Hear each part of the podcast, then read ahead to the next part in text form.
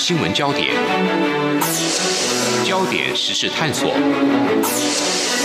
两岸互动交流，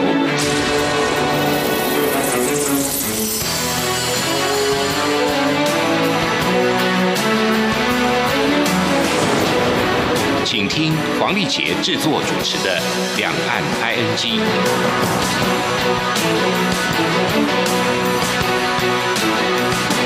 各位听众你好，我是黄丽杰，今天是二零二零年三月十二号星期四，欢迎您收听每周一到周五的两岸安居节目，三十分钟为您掌握两岸焦点新闻时事和交流互动。今天有哪些重点新闻？焦点扫描。中央流行疫情指挥中心今天十二号公布国内第四十九例 COVID-19 武汉肺炎确诊病例，是一名北部四十多岁女性。她在二月二十一号从台湾经英国转机到爱尔兰旅游，三月四号再从爱尔兰搭机到比利时旅游，三月七号自比利时经土耳其转机，三月八号回到台湾。个案入境时没有症状，返家之后出现头痛、倦怠及喉咙痛症状。三月十号到医院就医并裁剪通报，在今天确诊，目前收治负压隔离病房。另外，中国大陆武汉肺炎确诊病例到十二号为止，一共有八万零九百三十二例。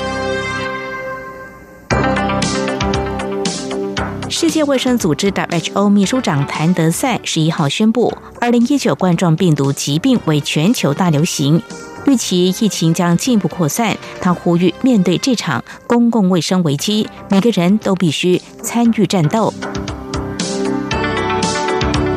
美国约翰霍普金斯大学制作的俗称武汉肺炎 （COVID-19） 疫情地图，已经改正对我称谓的矮化问题。我外交部发言人欧江安今天上午表示，我方肯定约翰霍普金斯大学迅速做出修正，期待持续和该大学能够进一步深化相关合作。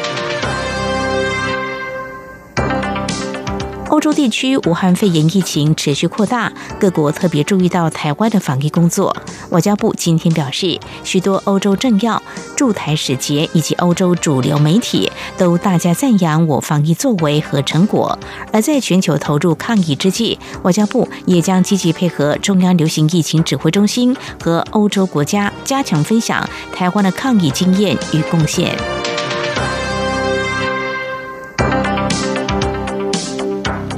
美国国务院十一号发表年度人权报告，花不少篇幅关切中国以商业利益试图操控台湾媒体。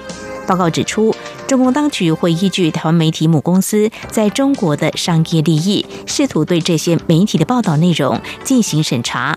另外，也会施压在中国做生意的台湾企业，对刊登不合北京胃口报道的媒体抽广告。报告另外也谈到台湾言论和新闻自由时，指出政府普遍重视这两项自由。台湾拥有独立媒体、有效司法及正常运作的民主政治制度，三者结合起来，共同促进言论自由。报道表示，台湾独立媒体活跃，能不受限制的传达广泛不同意见，没有传出台湾当局有钳制媒体自由的情况。中国威胁捷克参议院议长，如果访问台湾，将报复捷克企业。捷克政府发出声明，谴责中国的威胁，并强调不违反一中政策前提下，愿意和台湾在经济文化领域保持合作关系。我外交部发言人欧江安表示，我方感谢和肯定这项声明，也看到捷克政府重视与我发展多方面的友好伙伴关系。而有关捷克参议院新任议长访台一事，欧江安指出，我方表示欢迎，但理解疫情带来的影响，因此会持续保持联系，在对方认为适当时间再安排访台事宜。世界卫生组织 （WHO） 宣布武汉肺炎疫情大流行，加上美国总统川普对欧洲寄出旅游禁令三十天，投资人信心再度崩溃。亚洲股市今天十二号全军覆没，台北股市重挫超过百分之四，台股加权股价指数中场下跌四百七十一点四三点，跌幅百分之四点三三，收在一万零四百二十二点三二点，成交值新台币两千七百点六三亿元。武汉肺炎 （COVID-19） 疫情持续延烧，企业陆续传出放无薪假。人力银行今天公布一份调查，指出八成四的上班族工作正常，没有受到影响，但是也有少部分面临放无薪假、部分工时、裁员减薪的情况。口罩实名制二点零，今天上午九点起开放网络预购口罩，但第一时间有太多民众涌入系统，导致系统宕机。行政院发言人 Gudas Udaka 表示，截至上午十一点钟为止，一共完成三点五万笔的交易，其中两万笔是透过健保快易通 App，一点五万笔是透过网站。系统开发后发生网络塞车，健保署和中华电信严密观察系统运作状况，也经调整频宽。另外，卫福部次长何其功表示，口罩实名制二点零上路后，未来将会是口罩分配量，如果供给足够，会考虑可以一次多预购几周，或调整每次购买的量。疫情指挥中心将会在讨论。另外，媒体询问持居留证的外籍人士是否可以网络预购口罩，何其功指出，目前必须要用健保卡或自然人凭证认证才能够进入系统预购，外国人如果有居留证将无法使用。但如果外国人曾认证过手机 App，也许可以利用。何吉公表示，未来也会是需要推出双语版的预购系统。以上就是今天的两岸焦点新闻。稍后焦点探索，我们将针对去年底在中国大陆武汉市爆发的 COVID-19 武汉肺炎疫情持续延烧，上海还有台商大本营昆山这两个地方的疫情是否已经逐渐趋缓了呢？防疫情况跟做法做出哪些调整？另外，上海官方又怎么样来应应应届毕业生就业严峻的情势呢？另外，企业复工的速度是否就如？官方之前所公布数据这么的快呢？稍后将连线中央社驻上海记者沈鹏达，谈他第一手的采访观察。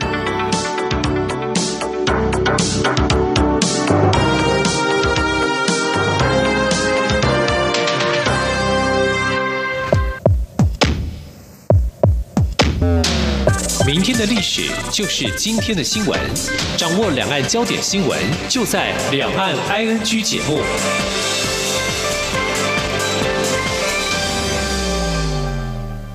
我是陈立琴护理师，照顾陪病期间一定要遵守的五大原则：第一，每日量测体温；照顾陪病前有发烧或呼吸道症状，请暂停照护，尽速就医；第二，全程正确戴口罩；第三，接触病人前后，请依照正确洗手步骤；第四，用餐时不交谈，降低传染风险；第五，避免于密闭或人多场所聚会，照护不忘防疫。有政府请安心资讯有机关。主提供，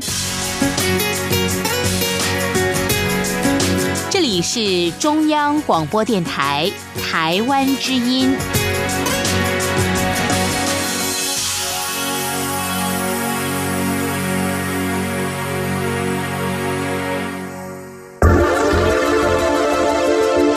最热门的新闻，最深入的探讨，焦点探索探索。这里是中央广播电台，听众朋友现在所收听的节目是《梁安居》。去年底在中国大陆武汉市爆发的新冠肺炎，也就是俗称武汉肺炎，这个疫情持续至今呢，在上海还有临近上海的昆山这两大城市的疫情，是不是已经逐渐趋缓了呢？还有防疫情况跟做法有没有做出一些调整？另外，谈到企业复工的速度，还有店家生意的状况又是如何呢？我们接下来要透过和中央社驻上海记者沈鹏。达连线，请他来告诉我们。非常欢迎彭达，你好。丽姐你好，好，呃，彭塔从一月底驻点在上海之后，我们每周连线呢都会关注有关在上海还有邻近的城市一些状况。那么现在接下来我们也是要来看上海最新的情况哦。那这几天就官方所发布的数据，还有一些相关的防疫的情况，看来上海的武汉肺炎疫情是不是有缓和的情况呢？呃，对，没有错。呃，上海据官方所发布的消息，已经是连续十天没有本地的新增确诊病例，也就是说，呃，这十天啊，有一些零星的新增确诊，主要都是由境外移入的。就像之前有四例是从伊朗移入的，他们是中国留学生在伊朗读书，呃，在那里感染了，回到上海之后才被确诊发现的。对，所以现阶段的防疫重点会。变成是针对于境外移入人士哦，那这样子来看的话，我们就从生活面来谈起哦。呃，我还记得之前在节目当中，你告诉我们，刚到上海驻点的时候，你住的这个社区一进去呢，可能拉了一些行李啦，那就是社区的相关人员就会询问你是不是从哪里来的啦。那现在就是在当地的确诊病例并是没有是境外移入，有没有启动相关的防疫做法呢？对，的确是，就像刚才说的，现在的防疫重点变成是境外人士哦，所以我觉得对于境外人士的管理或者是说关心，这个密度是更高的。比如说，呃，上海官方他们现在是宣布，如果在入境上海前十四天有到过日本。韩国、伊朗跟意大利这几个疫情比较严重国家的民众啊，呃，进到上海之后要直接居家隔离十四天。那你如果是从这些国家疫情又相对严重的一些重点区域的话，那这些人必须集中到政府所安排的集中安置点去集中安置。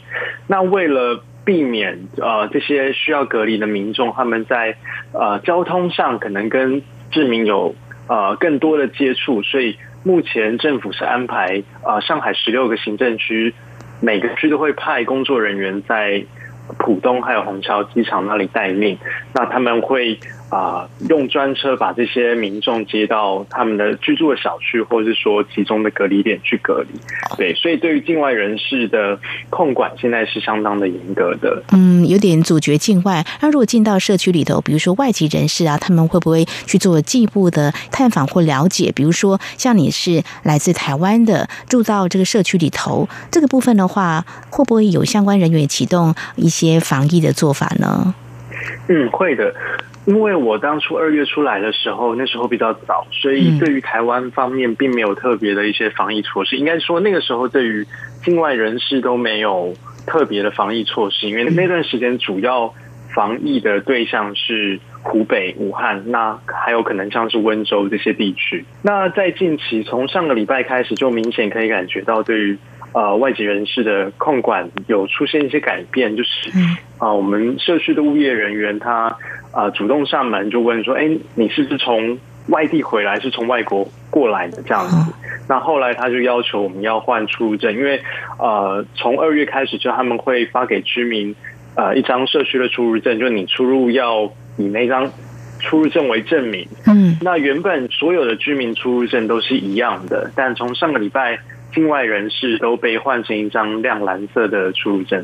对，那虽然他跟我说换出入证并没有什么其他的意思，只是要做一个识别，就原有的一些控管的措施或是权益并不会受到任何的影响。但你已经可以明显看出他们在啊区别哪些人是境外人士这样的一个做法。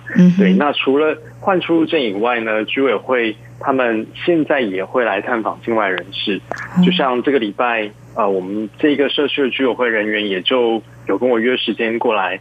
那过来主要就是问问你的健康状况，那确认你的个人信息，然后跟你再确认一次你有没有到过啊刚才所说的那些其他嗯疫情比较严重的地区国家，那有事可以跟他们联系这样子。嗯对，所以不算是非常硬性的。呃，控管或是监控，但你可以感觉到，呃，他们现在对于境外这一块是相当的注重的，就很怕，呃这些呃外籍的旅客把这个疫情再度带回来上海，那让这个疫情再度的不可控。嗯哼，好，这是在上海方面因应武汉肺炎疫情的变化，做出了不一样的防疫的措施。当然，如果对照在台湾，目前大家关注有没有社区感染，目前还没有，但是我们。不会掉以轻心的倒是呢，如果说到医院去就诊，一张健保卡，大家就可以识别说你是不是从中国大陆港澳这边回到台湾的哦。这是两岸都启动不一样的防疫的措施。好，这是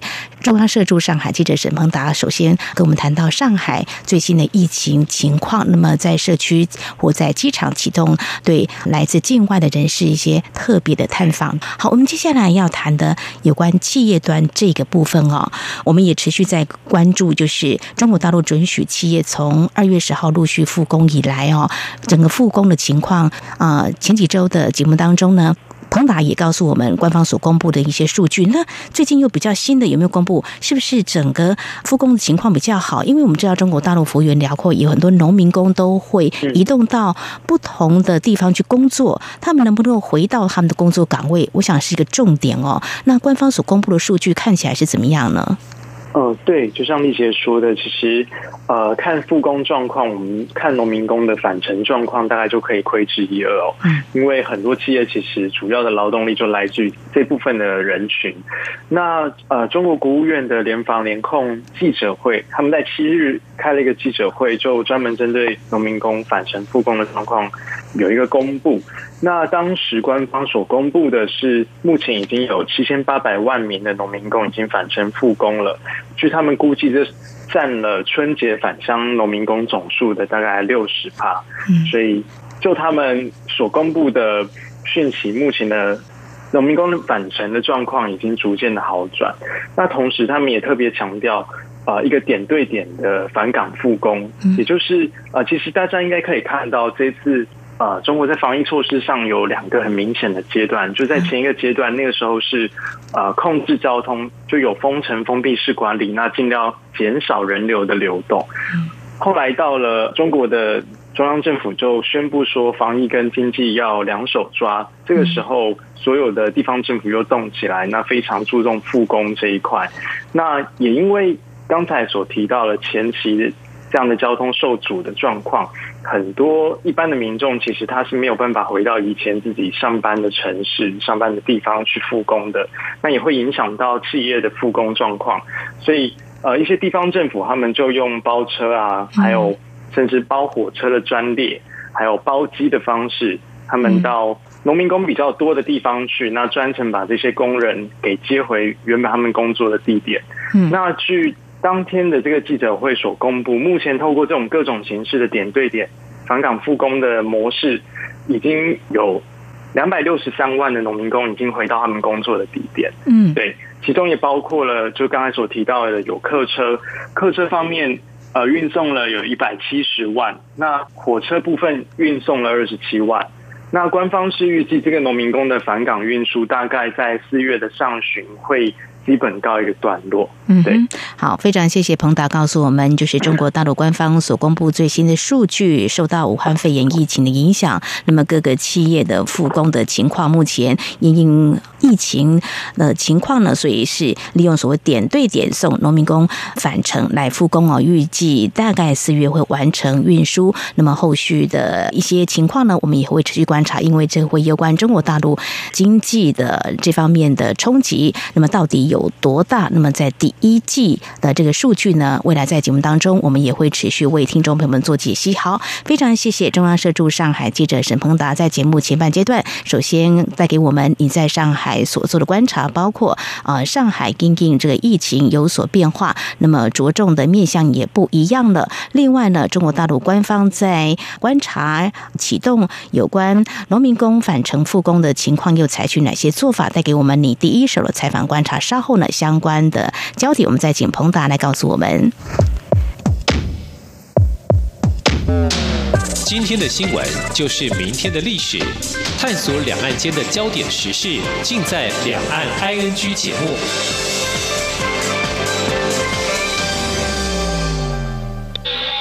这里是中央广播电台台湾之音。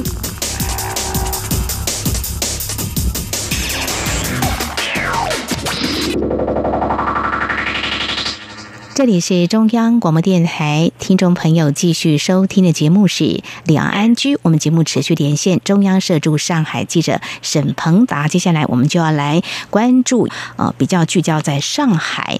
那么上海审批复工的情况怎么样呢？过去呃几周来连线，我们也啊做一些关注，好像又比较好了。不过在啊审批的这个部分，有没有做出一些调整，或者说呃他们现在有什么样的形式变化，做出哪些？一样的做法呢？嗯，是的，丽姐，因为上海的疫情这阵子已经逐渐趋缓了。嗯，那上海的官方在五号也发布了一个新版的企业复工指南。那这个指南就是希望能够再加快这个企业复工的一个进度哦。那呃，这个指南它也把嗯目前的企业做了一些分类管理，它分成三种：一个是一般行业，第二个是需要备案的行业，第三个是。不宜复工的，就啊，目前不适合复工的行业。那首先，一般行业其实它指的就是大多数行业，同时它也把之前前一阶段是需要审批的建筑工地纳入了一般行业。所以这些行业它现在只要呃跟官方备案，不需要任何的审批，它就可以复工了。第二个部分是需要备案的行业，这些有包括啊博物馆、网咖，还有健身房啊。美容的产业，还有电影院等等这样的行业，嗯，那不适合复工的行业呢，则是跟旅游相关的一些旅行社啊，呃，举办旅行团这样的一些行业啊，还有剧场啊，教育培训活动，也就是比较像是补习班这样的行业，目前还不适合复工。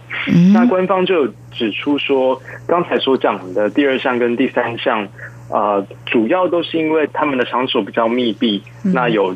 啊，群聚风险，所以目前还不适合复工。但接下来随着疫情如果逐渐受到控制了，也会逐步放宽他们的一些复工限制。所以整体而言，可以看到上海目前是啊放宽了这些限制，希望更多的企业能够。赶快恢复正常的运作，是非常谢谢彭达带给我们上海审批复工做出新的分类管理。那么采用什么样的标准或考量作为依据哦？一般看来就是一般的行业复工备案就可以了，不必做一些审批哦。希望赶快啊能够复工，那么产能也能够达到预期的目标。好，接下来相关的话题，这个季节其实嗯也可以关注到未来啊这个就业市场的部分的哦。那么如果聚焦在上海这个。像是企业复工困难，应该会影响生产跟营运，也冲击到人力。不过，这个毕业生即将投入职场哦，就业的情况，如果按照这个情况看来，应该是难以乐观哦。不晓得上海市政府是不是已经关注到这个问题，也采取一些政策呢？在台湾，其实有些人力银行也开始在关注未来在就业市场可能会牵动的影响。这个部分，呃，是不是有相关的讯息呢？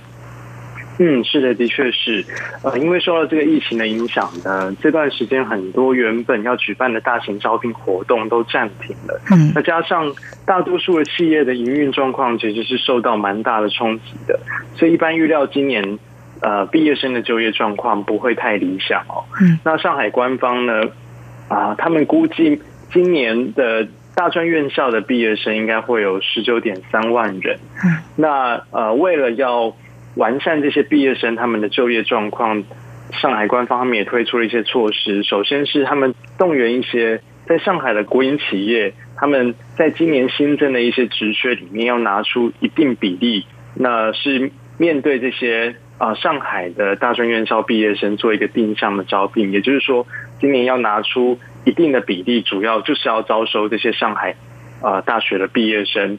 那另外一部分呢？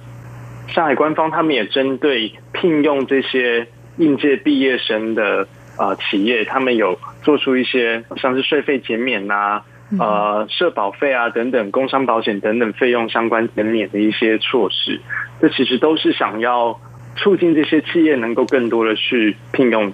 啊，应届的大学毕业生来缓解这样的一个就业状况可能出现的问题。嗯，那么由此看来，就中国大陆对这个部分呢也是相当重视，可能应届毕业生今年就业会啊更严峻了哦，所以以国企来做一些支撑，也鼓励民营企业啊，是不是能够有更多的机会试出来给应届毕业生啊？这是未来我们也会持续关注的。好，非常谢谢彭达。接下来呢，我们要把这个聚焦的这个地点呢放到去。距离上海其实也不远的，大概七十公里远的这个昆山。昆山呢，可以说是我们台商的大本营哦。过去有台商跟我说，其实就像小台北一样，比如说有很多人在昆山这里投资哦。那么在前阵子，你也特别去昆山采访，也了解当地的情况。先谈当地的防疫情况，是不是也是一定程度的警戒呢？嗯，对。呃，昆山的复工状况大家都非常的关心哦，因为毕竟这个地方，就像李姐说的，的确是台商的大本营。那我之前五号有到昆山去参加他们政府所举办的一个招商政策的说明会，那趟去也了解到，目前昆山政府他们针对企业复工，他们是有画出一些核心的啊供应链，他们会让这些供应链啊优先的复工。那同时也听到一些台商说。啊，当地政府目前是优先让一些啊产值比较高的企业优先的复工。嗯，对。那当地政府在二月底曾经有公布一个数据，他们所说的是说，规模以上的企业复工率已经接近百分之百了。对，所以照他们这个所公布的复工率来看，其实是非常高的。不过我们当天实际去啊市中心的街上看看，啊这个市中心的。状况并没有想象中的这么的繁荣，这么的热络。呃，因为街上多数的商店其实都还是停业中的，他们的门口也都被贴上了封条。呃，有少数几间的餐饮店有开，那我们也有去跟他们聊一聊。他们说，他们也是最近这一两天才刚开的。那要开门之前，要先通过一连串的检查审核才能够开业。当时也刚好看到有一间台资的。呃，手摇茶店刚好在接受检查，他们说准备明天要开业，所以如果从整个市面上来看呢，这个状况可能并没有当地政府所公布的复工状况这么的理想。那也不确定这是因为工业区跟一般的商圈有这样的一个差别，还是怎么样。但总是从整个市面上看起来，如果要恢复这个啊昆山，大家以往对于昆山的繁荣的一个。印象可能还需要一段时间。嗯哼，可能在昆山的疫情还没有趋缓，不过店家生意情况还是受到一些影响。相对在台湾，嗯，店家都早就营业，不过就是生意或多或少还是有受到一些影响。不过这个企业的复工当天的记者会当中，有没有机会接触到一些企业，跟他们聊他们复工的情况、产能的状况呢？哦，当天的记者会完全没有企业的人来，全部都是官，就是官方，然后就是宣布呃未来可能会有什么样的一些做法这样子。不过呃，你侧面的一些观察了解，就是在当地昆山的话，如果按照官方所公布的数据，复工的情况应该是算是顺利的哦。不过我想呢，这个部分我们还是会持续来做一些关注，从官方数据，还有呃一些企业还有台商他们陆陆续续的反应，我们也会提供给听众朋友。好，今天呢非常谢谢。中央社驻上海记者沈鹏达呢，针对中国大陆武汉爆发的武汉肺炎疫情，那么目前在上海还有昆山这两大城市情况，那么有什么样的新的变化？特别是对企业复工还有经济产业又造成哪些影响？非常谢谢您今天带来第一手的采访观察。谢谢丽姐。